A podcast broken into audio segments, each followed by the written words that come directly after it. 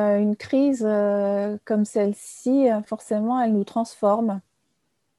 Et on sait qu'on ne sera pas les mêmes, on n'est déjà plus les mêmes qu'avant cette crise. Et, c'est ça qui est, intéressant. Il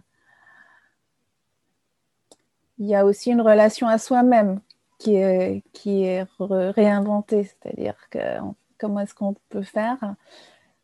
Pour euh, garder le contact avec ce, tout, ce, tout ce monde qui euh, nous importe beaucoup.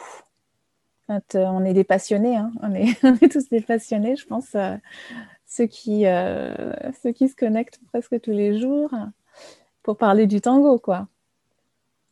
Donc, on, trouve des moyens, on trouve d'autres chemins. Toutes les questions qui ont un rapport avec la connexion. Et puis surtout aussi le vécu des personnes, comment les personnes traversent cette période euh, si particulière et puis comment on peut... Euh,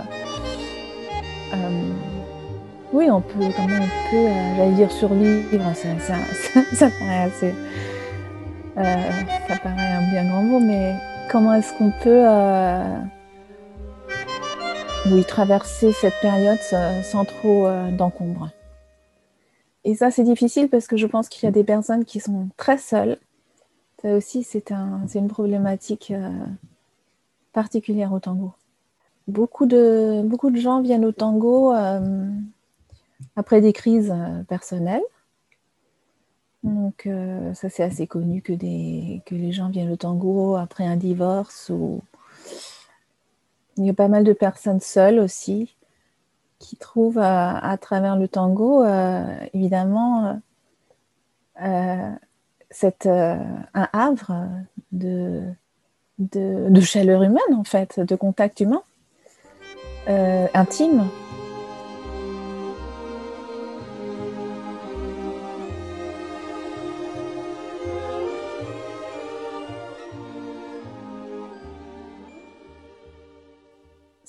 Je pense que ça passe beaucoup par l'expression personnelle aussi. La vie n'est pas monochrome et euh, la tristesse euh, fait partie de la vie tout simplement. Euh, souvent il faut passer par là d'ailleurs pour, pour que après la pluie le beau temps. Donc je pense que le tango pour moi c'est vrai qu'il y, a une gravité dans l'expression du tango, euh, puisque puisqu'on exprime aussi des, des, sentiments tristes. Euh, on n'a qu'à écouter les, paroles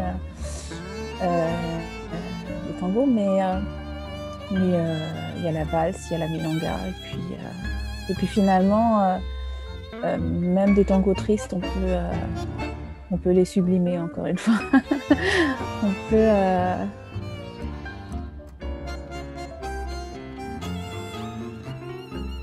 Le tango a quelque chose d'effectivement sacré dans la mesure où euh, il y a un aspect méditatif.